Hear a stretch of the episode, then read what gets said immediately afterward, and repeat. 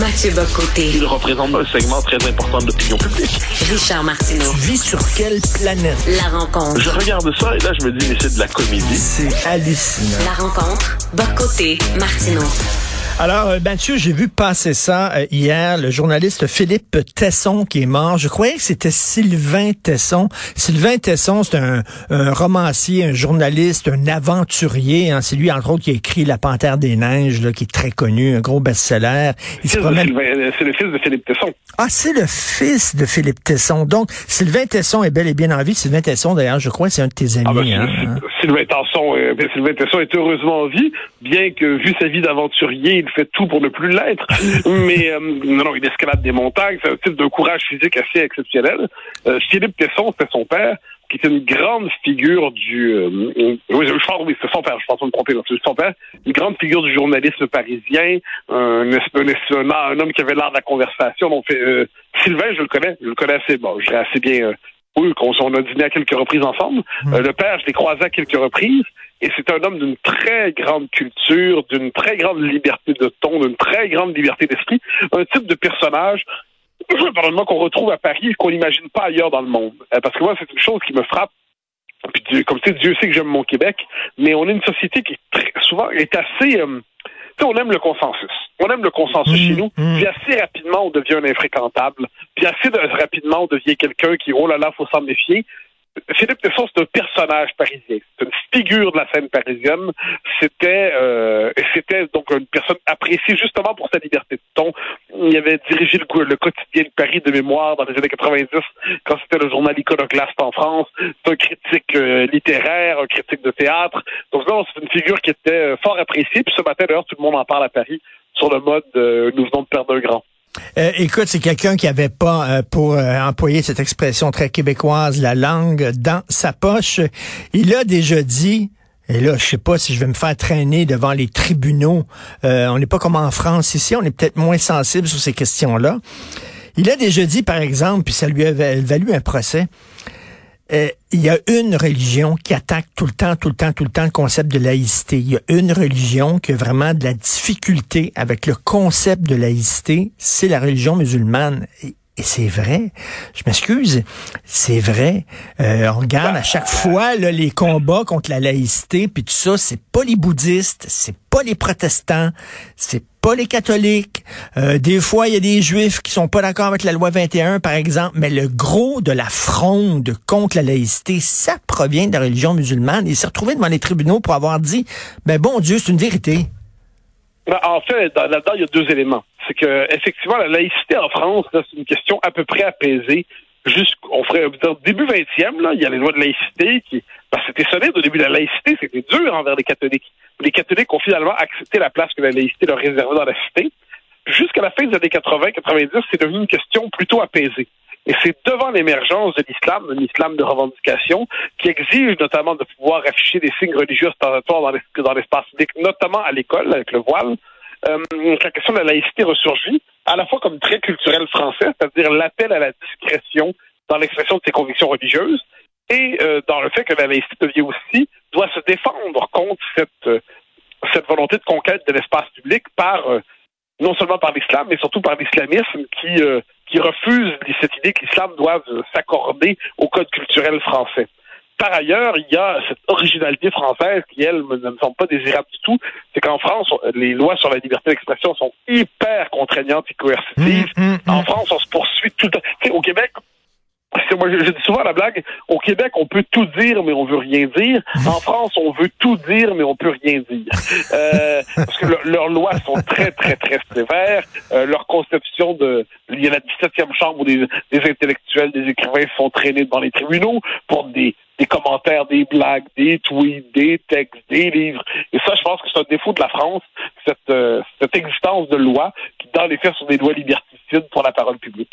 Et donc, euh, est-ce qu'il est perçu, euh, Philippe Tesson, puis euh, on parle de lui parce qu'en même temps, il est représentatif de tout un courant en France. Est-ce qu'il est perçu comme quelqu'un de, je sais pas, toxique, sulfureux, parce que il a travaillé, entre autres, à Valeurs Actuelles. Valeurs Actuelles, c'est un mensuel conservateur, assez campé, très à droite, assez religieux d'ailleurs aussi.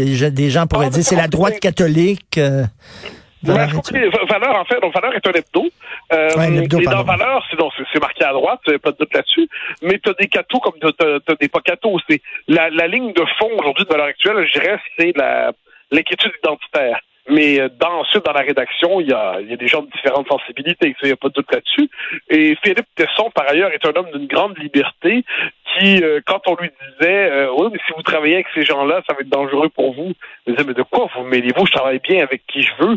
Donc, il avait euh, cette indépendance par rapport aux, aux exigences de la police mondaine qui est, euh, qui est, qui est très appréciée parce que la police mondaine, aujourd'hui, celle qui dit vous allez gâcher votre réputation, vous n'aurez pas tel contrat, euh, en acceptant de déjeuner ou de dîner avec telle personne, vous, vous acceptez de, de dire que vous la connaissez, que vous la fréquentez, donc vous êtes d'accord avec elle, donc vous êtes capable de lui parler, donc vous êtes coupable. Il était, mais à, très, très bonne distance de cela. Puis je dirais que, paradoxalement, c'est une chose que nous apprend un peu la, la France là-dessus. C'est autant la police mondaine est très présente, c'est les, les journaux de gauche là, qui sont toujours en train de, de scruter la vie des uns des autres, Autant que, ça je l'ai constaté, on peut déjeuner ou dîner, hein, je parle comme un français, dîner ou souper avec qui on veut, et puis à un moment donné, les gens disent, je mange bien avec qui je veux, puis ça vous concerne pas les enfants, ça vous concerne pas les amis. Dire, ma vie privée n'est pas la vôtre. Et je mais pour que ce soit vrai, ça, il faut que des gens incarnent cette liberté de ton, cette liberté d'esprit.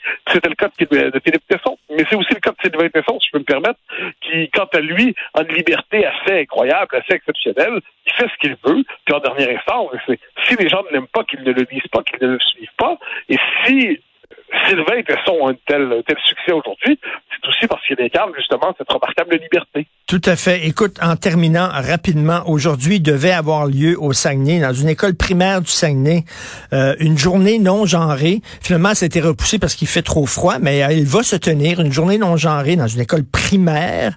Et on invite les jeunes qui veulent y participer. Par exemple, si c'est un petit garçon puis tu vas aller à l'école en robe, ben c'est la journée pour le faire. C'est une petite fille, bon.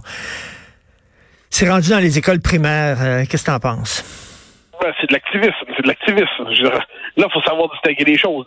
C'est-à-dire que, un, la sexualité ne devrait pas avoir, avoir de place à l'école primaire. On s'est entendu, est-ce qu'on peut sacrer patience aux enfants? Mm. Tu sais, on peut-tu leur apprendre là, 1, 2, 3, 4, 5, les additions, les Mhm. multiplications? là? Est-ce qu'on peut leur apprendre le français? Mais là, c'est c'est de l'activisme on, on se contente pas de dire si votre enfant euh, et ensuite votre adolescent se sent vraiment étranger à son identité sexuelle et puis devient euh, donc euh, s'inscrit dans un passage de transition, on va l'accueillir évidemment, puis on va y faire une place, puis on n'a pas envie de faire de mal à personne. Là, on est sur le mode essayer une autre identité de genre que la vôtre. On est sur le mode vous avez 7 ans, ben euh, êtes-vous vraiment un garçon, êtes-vous vraiment une fille? Creusez un peu en vous-même pour voir si vous n'avez pas une autre identité sexuelle. Est-ce que c'est vraiment la fonction de l'école que de faire de euh, propagande, cette propagande idéologique? Je veux dire, là, on va nous dire oui, c'est pour leur permettre de devenir vraiment qui ils sont. À 7-8 ans, là, ça concerne les parents, que l'école enseigne les, les fondements de la culture, mais aujourd'hui, on veut que l'école, justement, soit au service de la construction d'une société nouvelle, donc pour déconstruire les identités sexuelles, pour mettre de l'avant ce qu'ils appellent la diversité en toutes circonstances. Le résultat, c'est que je pense qu'on traite les enfants comme des cobayes idéologiques là-dedans. Puis encore une fois, je le dis, là, si le jeune à l'adolescence, puis rendu au début de l'âge adulte, se questionne vraiment sur qui il est. Bon, bon, parfait, on n'a pas de souci, on, on est une société libérale, on, on accepte ces, ces, ces, Mm. ces possibilités-là, puis très bien. Mais décider de semer ces questions-là dans la tête d'enfants qui se les posaient pas, je sais pas, je me demande si c'est vraiment le rôle de l'école. Là, je regarde ça puis je me dis, tiens, un autre argument pour l'uniforme à l'école. Oui, mais moi, ce que je là, quand on va dire ça, on va se faire traiter d'intolérant, puis de, Ouais, ouais. de phobe ci, puis de phobe ça. Euh, alors qu'il y a quelques années, on nous aurait dit, ça va arriver à l'école. On nous aurait dit, ah, vous êtes parano, vous avez une théorie du complot, vous imaginez des choses qui n'arrivent pas. Là, ça arrive, on nous dit, mais c'est très bien, de quoi vous inquiétez-vous? Donc, ça, c'est toujours la même chose. L'immigration massive n'existe pas, mais c'est très bien, il faut l'applaudir. La théorie du genre n'existe pas, mais c'est très bien, il faut l'applaudir. Et puis, les activités de réassignation d'identité de genre à l'école n'existent pas, mais ça arrive, il faut l'applaudir. On commence à connaître la logique. Écoute, je fais une parenthèse. Tu parlais de Sylvain Tesson, le fils de Philippe Tesson, qui est un écrivain très populaire et même euh, au Québec, il est populaire. C'est un, un, aventurier. Il écrit des... Moi, mon, mon, mon fils euh, a lu La Panthère des Neiges dans le cadre de, bon, de, de, de l'école. J'écoutais la fameuse émission sur France Inter que j'aime beaucoup, qui s'appelle Le Masque, qui s'intitule Le Masque et la Plume, où euh, ce sont des critiques qui parlent de films, qui parlent de livres. Et là, on parlait du dernier livre de Sylvain Tesson qui s'intitule Neige. Euh, mm-hmm. Bon, il est allé dans les Alpes et tout ça, bon, euh, pendant pendant de nombreux nombreux jours. Et là, il y a, un des critiques qui est là, qui officie régulièrement au masque et la plume, qui dit, ah, oh, de toute façon, Sylvain Tesson, c'est un écrivain de droite. Alors voilà, ça venait de tomber. À partir de là, dès qu'il dit ça, voilà, il est, on peut, on peut plus lire Sylvain Tesson, on ne peut plus parler de Sylvain Tesson, on ne peut plus euh, aimer son œuvre. C'est un écrivain de droite. Voilà, on le discarte et on passe à autre chose. J'en revenais pas. Ça, ça, fait quelques années qu'on a cherché à lui faire le coup parce que c'est un succès littéraire incroyable. Tesson est aimé partout, dans tous les magazines. Et là, m'a amené euh, une partie, une partie de, de la gauche, les valeurs qui sont les siennes ne sont pas des valeurs de gauche. C'est inquiétant. Là, Et là, ben, qu'est-ce qu'ils font? Ils veulent coller l'étiquette. Mais je pense qu'ils s'y prennent un peu tard. Hein, parce que Sylvain Tesson, il était un écrivain avant. Je devine que sur le clivage gauche-droite, il est plus à droite qu'à gauche, en effet. Mais on s'en fout! C'est d'abord un grand écrivain. C'est le dernier de soucis qu'il soit à gauche ou à droite. En plus, c'est une forme d'anarchiste, un peu conservateur, un personnage de, de Junger. C'est tout, sauf euh, un militant. Mais je capotais parce que je me disais, au lieu de parler de la qualité de son œuvre littéraire, de la valeur de son dernier livre et tout ça, là, c'était, c'est un écrivain de droite. Et, ah, et alors? il pourrait dire c'est un bon écrivain, mais il est de droite. Donc là, ça, ça, ça t'imagines les tourments pour celui qui dit ça. D'un côté, il sait que c'est une grande œuvre, de l'autre, est-ce qu'on doit toucher au diable? Aïe, aïe, aïe, aïe, aïe, c'est des problèmes éthiques, ça, mon ami. c'est un, un écolo de droite. C'est quelqu'un qui dit il faut conserver, il faut conserver la nature, il faut conserver le monde tel qu'il est, euh, plutôt que toujours à vouloir le changer. Euh, euh, bon, bon Dieu, il a le droit de dire ça. en terminant, sur ton émission à CNews demain, qui tu reçois? Je reçois quelqu'un que tu aimes bien, je crois, Pascal Bruckner. Bah, donc, ben je, je, reçois, je, reçois, Bruckner. J'en suis très heureux. On va aborder plusieurs questions. Euh, donc, c'est pas seulement sur un thème. On va aborder euh, bon, l'actualité française, la question de l'Arménie. On va euh, donc on a ça va être une belle une belle conversation avec un, un intellectuel qui a traversé les dernières décennies avec une grande perspicacité. Il vient il vient d'écrire un livre qui s'appelle Le Sacre des pantoufles où il parle justement qu'on devient totalement pantouflard, on sort plus, on reste chez nous, on regarde la télévision avec des petites pantoufles et tout ça et il se désole de ça. Et il est excellent, franchement. Je pense qu'il a raison. C'est ça, c'est la société où on se barricade chez soi. Là.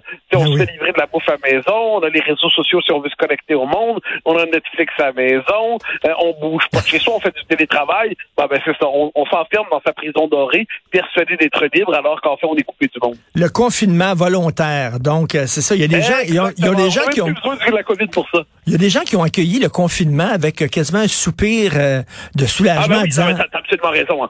Ça, là, ça, c'est quand même fascinant. Pour plusieurs, le confinement, c'était, ils étaient délivrés de la responsabilité de vivre en société mais j'ai envie de leur dire qu'il manque quand même le sel de la vie. Il manque la, la possibilité de, de voir d'autres que soi, euh, de sortir de chez soi. La, la, la part d'inattendu dans la vie, elle vient du fait de sortir de sa maison ou alors de rentrer dans un livre. Mais je constate que cela dit, même chez les, les gens chez eux, ils lisent moins de livres qu'ils écoutent Netflix et ça, il y a de quoi s'inquiéter. Ben, écoute, ça va faire une excellente émission, Pascal Bruckner, euh, chez, euh, chez CNews. Merci, bon week-end, Mathieu, on se reparle lundi. Au grand plaisir, bye bye.